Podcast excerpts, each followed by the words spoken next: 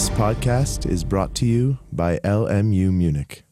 Mimicry is among the best known mimetic phenomena in zoology. Mimicry was originally defined as an animal's deceptive, uh, deceptive similarity to an unrelated species or to its own environment, for example, to a leaf, a branch, or a stone. Mimicry can have a variety of functions, including the deterrence of predators and the attraction of sexual partners. The phenomenon was identified by the English zoologist Henry Walter Bates, as you mentioned in the introductory, um, who first described it with specific reference to butterflies in an article published in 1862. Over time, the semantics of this biological concept have changed. In the 19th and early 20th century, mimicry, co- uh, mimicry as a concept was generally used to describe patterns of deterrence, attraction, and camouflage. This illustration from Meyer's Konversationslexikon from 1908 can be understood as a tableau of all phenomena which were known as mimicry around 1900. Today, a distinction is made between, on the one hand, deterrence and attraction, for which the term mimicry continues to be used, and on the other hand, patterns of disguise, for which the term crypsis and camouflage have been adopted in English and French and terms like mimese are used in contemporary German. If I may show you some examples of mimicry, crypsis, and mimese. At, so at the top on the left, there's a typical case of mimicry, the so-called Batesian mimicry. The smaller butterfly on the right imitates the bigger butterfly, which is avoided by its predators because it's unpalatable. The smaller butterfly uh, benefits from this protection, although it is, on, it is not un, unpalatable. Next to it on the right, there's a frog. It's a frog, a, a, tree frog, which shows the form and the color of a leaf. This is called mimese. At the bottom on the left is the praying mantis. Her green color makes her almost invisible to her predators and prey. This insect has, as you might know, a rather notorious reputation because it happens that the female devours their male partners after or while they fulfill their biological function. At the bottom on the right, um, on the bottom on the right is a special case of camouflage. The vertical and horizontal lines dissolve the contours of the zebra. However, there is an ongoing debate among biologists if the zebra in fact benefits from this optical effect. Of these cases, only the resemblance of butterflies count as mimicry today. In today's talk, mimicry will be used for both aspects for the, of the phenomenon. The talk thus adheres to historical naming conventions of mimicry theory prior to the introduction of terminological distinctions between the phenomenon of mimicry and the phenomenon of mimese, crypsis, and camouflage in general. I take as my subject today a range of biological theories of mimicry dating to the period between 1860 and 1940. These theories sought to explain the emergence of patterns of mimicry using idea of mimesis which were partly drawn from outside biology. At the time, the most important question in mimicry research was how morphological resemblance was created on the surface of insects. In fact, this is a question that continues to be discussed today. It even makes it on the front page of the Süddeutsche, like, uh, you know, some weeks ago when things were different, as you said. and there's a, a, a, a long article. This is not only about mimicry, but it's about the question um, how come these color, colors uh, into being? Uh, the coloration and morphological form of mimicry animal, animals is not a product of the mimetic process. Today, we are aware that genetics underlie the pigmentation and reflective surface structures which create mimicry patterns in certain species of butterfly. Genetic research into mimicry began in the 1910s with the work of the English scientist Reginald Punnett. However, before genetics was fully incorporated into mimicry research, there were a range of different explanatory attempts, all of which have now been discredited. The mimetic theory of mimicry was one of these attempts. These ideas, the mimetic theory of mimicry, were propagated above all by scientists who believed that similarity between two species, or between an animal and a plant, could not be coincidental, and who thus sought out finalistic and causal explanations. Biologists working in this manner were convinced that mimicry insects had the capacity for morphological transformation, allowing them to take on the external form of other animals or plants, either partly or completely. These theories of mimicry were openly opposed to the then dominant neo Darwinian theory, which explained patterns of mimicry by heredity and natural selection, and which excluded imitation, and er, environmental influences as root causes. In this talk, I want to demonstrate how these anti or non Darwinian theories describe mimicry as mimesis. That is, as a mimetic process which displays both similarities and differences to human mimesis. mimesis. At first glance, it may seem curious to devote a talk to the history of what is, in effect, a scientific error. But understood in terms of media history and the history of knowledge, these forgotten theories of mimicry are of considerable interest. As I will show, show the rep they represent one of the earliest attempts in the history of biology to understand natural ecosystems in terms of media theory. In other words, as systems in which mediated communication processes take place between animals and between animals and plants. My argument goes as follows. First, this kind of non Darwinian mimicry research was, in effect, a search for a fictive originary mimesis. Second, this quest for an originary mimesis was ultimately a search for a perfect medium. That is a medium which can transmit an image so that no difference can be observed between the original and the copy. Mimicry insects were thought to be capable of precisely this. They were described in terms of perfect media because they were thought to become the living embodiment of a message's content. One organism embodied a different organism. In other words, these theories of mimicry, as I will outline, recount the natural history of mimesis in terms of a collective natural history of natural and technological media. Exis existing work on mimicry in cultural history and the history of science, including studies by Peter Berz, Stanislav Komarek, and Hanna Rose Shell, has, in my view, omitted or neglected either the mediatization of animals or the relation of mimicry and mimesis. Mimicry and the historical shift in the concept of media around 1900 are shortchanged in contemporary studies of media ecology, which apply media theoretical concepts to natural ecosystems, but, uh, works by scholars such as John Durham Peters and Jussi Parikka, whose work reconstructs the connection between biology and media theory. In methodological terms, my observations are aligned with Bruno Latour's idea of symmetrical anthropology, which flattens differences between human and non human beings and things. In a broader sense, this talk can be understood as a media historical and history of knowledge contribution to historical human animal studies which attempts to overcome anthropocentric perspectives, for example, in the work by Donna Haraway, Harriet Ritvo, Roland Borgards, and Cary Wolfe. The history of mimicry I present here, in keeping with Latourian and human animal studies approach, is not narrated from a traditional anthropocentric point of view.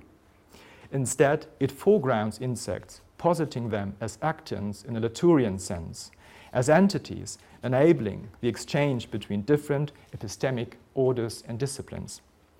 One key, one key development in this is the emergence of animals into the traditional order of knowledge about mimesis. The natural sciences react to this with the development of new theories. My thesis today that these biological theories describe mimicry as an origina originary mimesis and regard mimicry insects as perfect media, put the theme of the conference into the context of media history and the history of knowledge. The relevance of this theme is all the greater given the role played by aesthetic and psychophysical concepts in understanding of animal mimesis. In particular, I raise the following questions. How do biological theories construct mimicry as a form of animal mimesis? What is the relationship between animal and human mimesis? What significance did contemporary anthropological, aesthetic, and technological concepts of mimesis have for biological theories? And last, how is the mimetic mimicry described as mimesis? How is mimicry described as a medial process. The talk is divided in three. In the, th in the first and second sections, I addressed two opposed biological theories, each of which attempted to explain the emergence of patterns of mimicry. The first of these uses aesthetic and psychophysical concepts of animal mimesis. The second relies instead on technological concepts.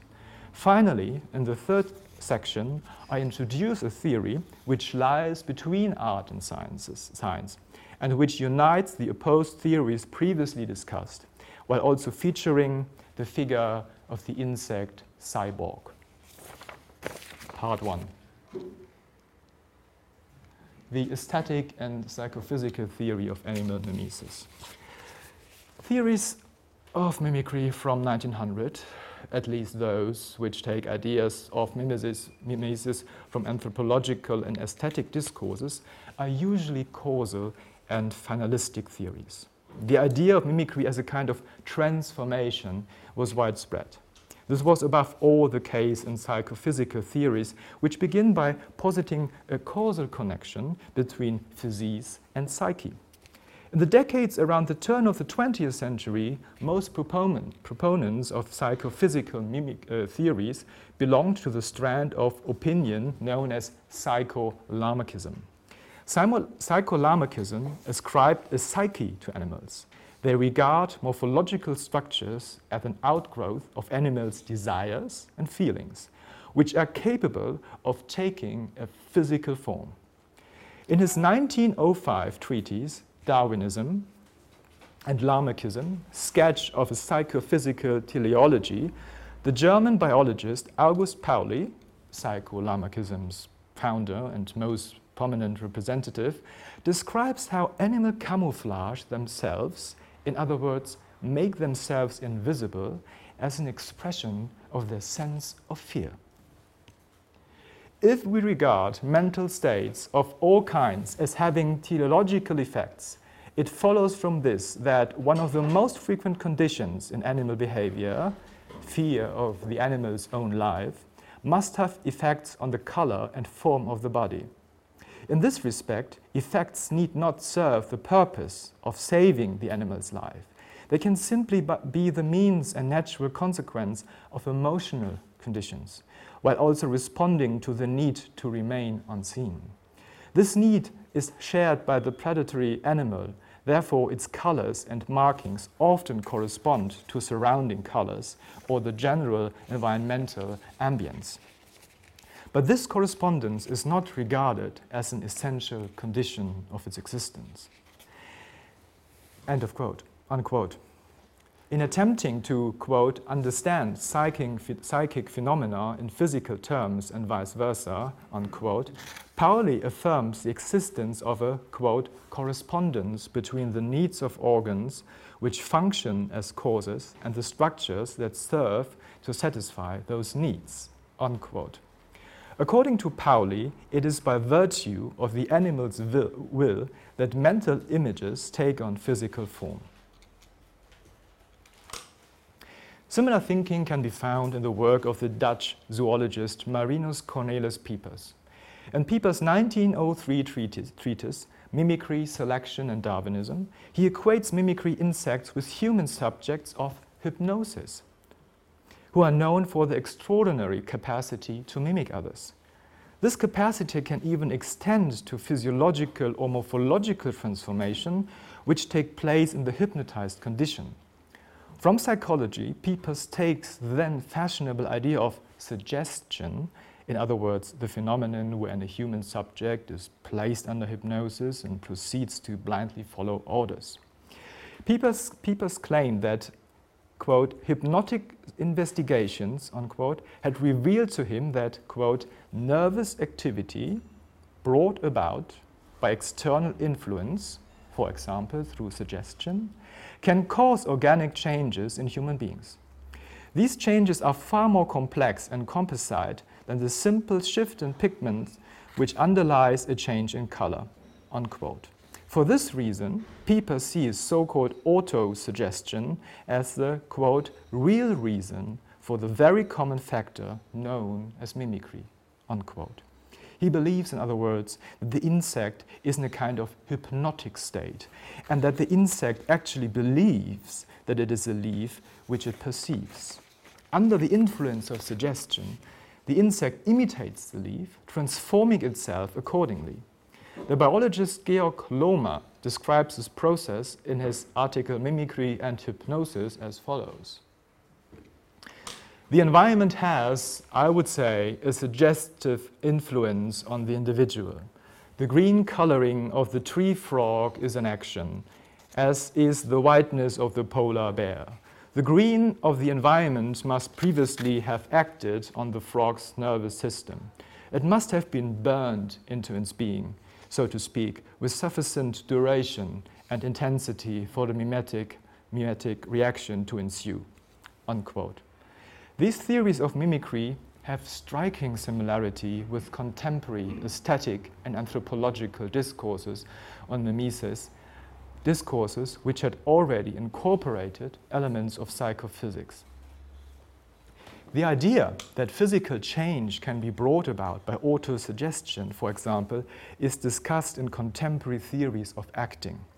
A typical example of these theories is William Archer's 1880, um, 1881 uh, book, Mask of Faces, a study in the psychology of acting. In this book, Archer describes how, quote, imagination can effortlessly bring about tiny but expressive muscular and vascular changes, which the will cannot achieve without help. Unquote. With the help of auto-suggestion, and in using the term, Archer here makes reference to the German philosopher Eduard Hartmann, author of the book The Philosophy of the Unconscious, the actor can influence his own nervous system in order to give correct expression to the, to the quote, original feelings of the figure, of a figure, unquote. Another book on acting from around this time makes specific reference to mimicry insects. In The Art of Mimicry, published in 1911, Arthur J. Bleakley advises beginning actors to learn from mimicry insects. Quote, observe the mimicry of nature, he exhorts his readers, then cites a long passage from the book The Beauties of Nature by the biologist John Lubbock, which vividly describes the mimicry of butterflies. Yet another theorist of acting, Robert Broadbent, goes even further. In his 1901 book, A History of Pantomime, he makes the claim that insect mimicry actually represents the origin of acting itself.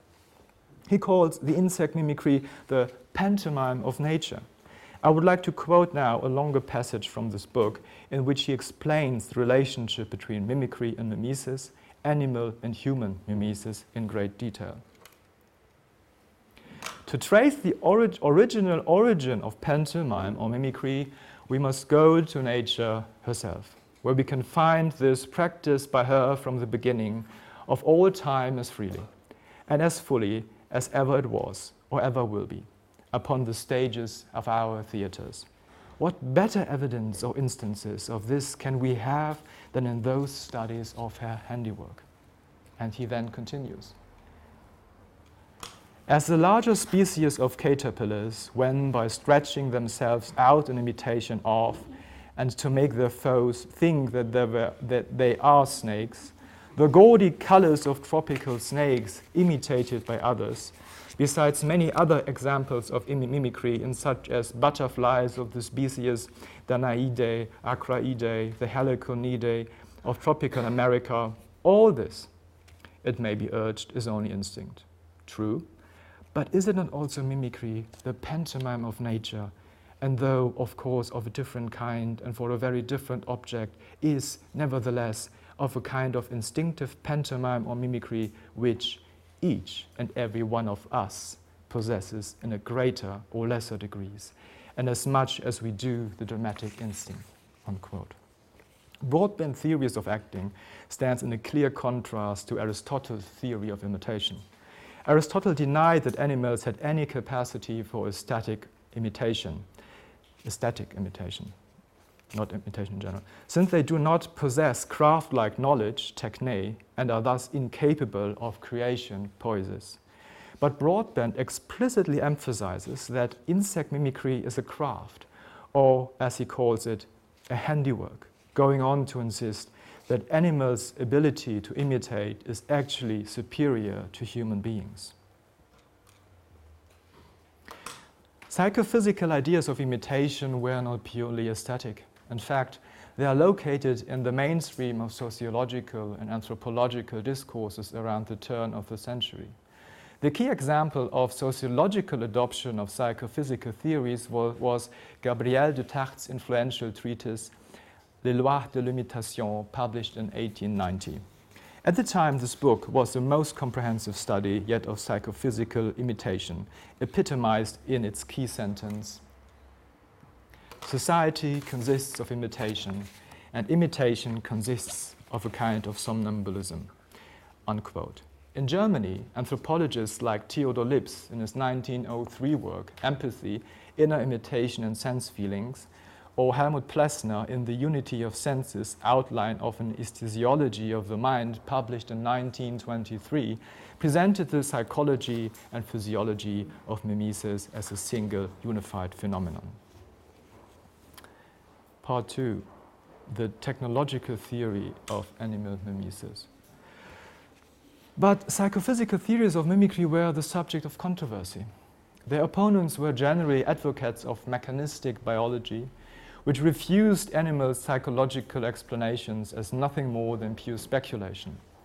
Instead, they favored close investigation of the physiology of insect skin. Their experiments in animal dermatology, dermatology led to the astonishing discovery that the skin of the mimicry insects is as photosensitive as a photographic plate. Photographic plates are responsive to light. This means, of course, that with a sufficiently long exposure time, the image of an object can appear on them as an image. These scientists were convinced that mimicry insects photograph their world, with their bodies functioning like photosensitive plates. They are, in other words, living photographs. Among the first biologists who described mimicry as a kind of photography was the Swiss scientist Carl Friedrich Brunner von Wattenwyl, professor of physics as well as the director of the Austrian Telegraph Company. Wattenwyl was an expert on the subject of phasmids or ghost insects. Writing about the Australian stick insect Tropidoderus childreni, he explained its green coloring in terms of a photographic procedure known as the impression method. In this method, a number of sheets of different sizes are superimposed and then exposed to light. The result is that, quote, after a short time, the silhouette of the smaller sheet will appear on the larger, either as lighter or as darker coloration, unquote. According to Wattenwyl, the image of a plant which appears on the body of the Phasmodidae insect belongs to the, quote, category of photographs, unquote. In 1895, the physicist Otto Wiener, the discoverer of the so called standing light waves, crucial to early photographic research, published a theory of what he called body colors. Wiener had turned to mimicry insects in the hope of solving the puzzle of color photography, still impossible at that time. Wiener studied the specialized literature on mimicry, especially about biological experiments with caterpillars. These had lights of various colors shown on them, whereupon the bodies changed color correspondingly. He took this as proof that pigment produ- production in insect skin was a photochemical process. Wiener went even a step further in this media analysis of mimicry, incorporating into this his theory the process of image transmission between environment and animal. He describes mimicry as a kind of televisual device, one which enabled things, as he puts it, to be, quote, photographed electrically at a distance, unquote. At this point, television technology had yet to be invented, but there were a number of precursors to which Wiener made reference. One of these, one of these was the apparatus constructed by Shelford Bidwell in 1881, which he named telephotography. It's uh, the precursor of the television. Seen in retrospect, this description of insects as a form of television may seem curious. But Wiener was by no means the only person to make the connection. The French biologist Félix Le Dantec also believed that mimicry was a question of, quote, photographie des couleurs. Likewise, the zoologist and physiologist Jacques Loeb described changes of colors in fish camouflage as a form of telephotography. The biologists and physicists mentioned here begin from the assumption that mimicry is fundamentally a natural, quasi technological form of transmission between plants and insects, in which, a in which a picture is transmitted and received. In a nutshell, these insects were, they believed, living television sets, broadcasting live pictures. Their viewers, predators and prey, then confuse this image with reality final part. The cybernetic theory of animal mimesis. Models of the living organism and the machine are mutually exclusive, and in the field of 19th and 20th century biology, it is hard to conceive of a combination of the two. However, Roger Caillois, the French anthropologist, sociologist, and philosopher, did attempt to unite both viewpoints in the 1930s. The, after an intensive study of the specialized literature mimicry, Caillois published his article Mimétisme en psychasthénie légendaire in 1935, in which he suggests that mimicry is a symptom of a psychotic disturbance suffered by the insect. The psychotic mimicry insect cannot is distinguished between itself and the surrounding uh, environment. In short, it believes that it is a plant or another animal. In Caillois' analysis, mimicry's deception paradigm is turned on its head. Where pre- previously deception had been considered in terms of deceiving a third observer, predator and prey, in Caillois theory, the insect falls victim to its own self deception. Caillois uses Pierre Janet's psychological concept of psychasthenie in order to discuss mimicry in terms of schizophrenic depersonalization phenomena. The psychotic insect projects itself hallucinogenically on the level of objects, making it impossible for it to distinguish between inside and outside, self and environment, real and imaginary. Caught within this immersion effect, the insect body enters the image and ultimately becomes the image. Caillois compares experience of mimicry with a psychotic episode. To these disposed souls, space seems to be a devouring force. Space pursues them, encircles them, digests them in a gigantic phagocytosis. It ends by replacing them. Then the body separates itself from thought the individual breaks the boundary of his skin and occupies the other side of his sense of this senses. All these expressions shed light on a single process, depersonalization by assimilation to space. For example, what mimicry achieves morphologically in certain animal species. Three years later, uh, unquote, three years later, in his 1938 book, Le Mythe et l'Homme, Caillois added a media technical strand to his reflections, reflections, referring to the autoplastic process of transformation as a sculptural photograph, photographie sculpture. In doing so, he refers back to the work of the French biologists mentioned earlier, Félix Le Dantec and Jacques Loeb. Building on their work, Caillois comes to the conclusion that the insects photograph the environment.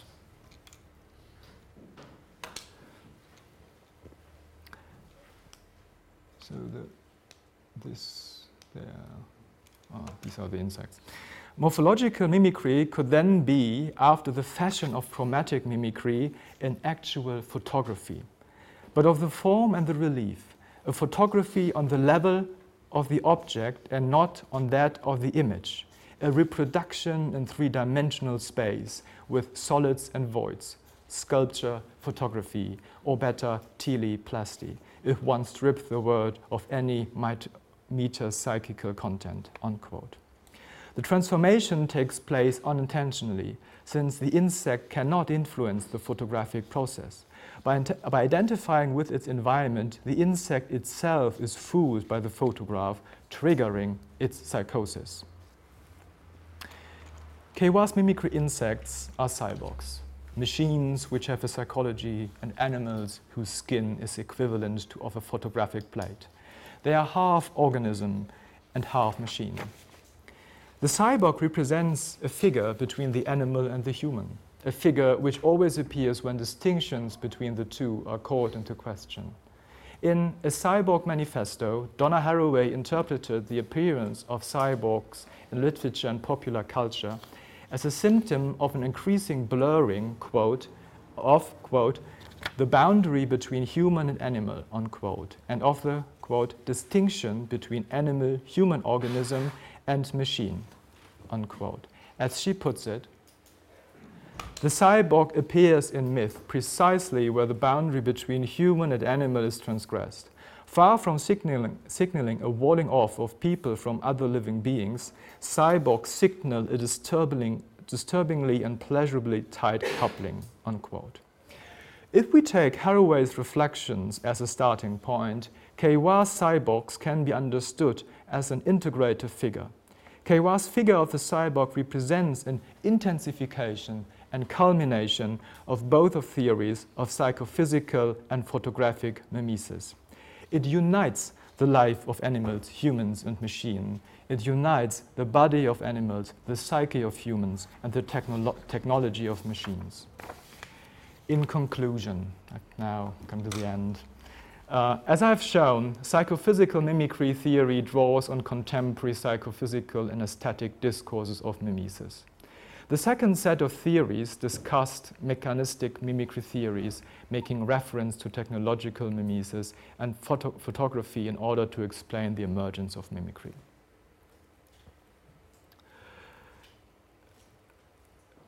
The, the biological theories are in fact media ecological theories which attempt to explain the media, media relationship between insects and their natural environment in terms of a naturally occurring reproduction and retransmission of images. Both of these modes of theory combine older and modern understandings of medium and media. On the one hand, the environment to which light belongs is the natural medium, which surrounds the organism and transmits the image. It is the old meaning of medium, originating in antiquity and still dominant at the time of Newton. On the other hand, there is the idea of the insect bo insect's body as a physical channel. This represents the modern sense of a medium, a conception which emerged over the course of the 19th century with the appearance of mass media. Both theories go in search of the origin of mimesis, but origin here does not mean the point of chronological beginning.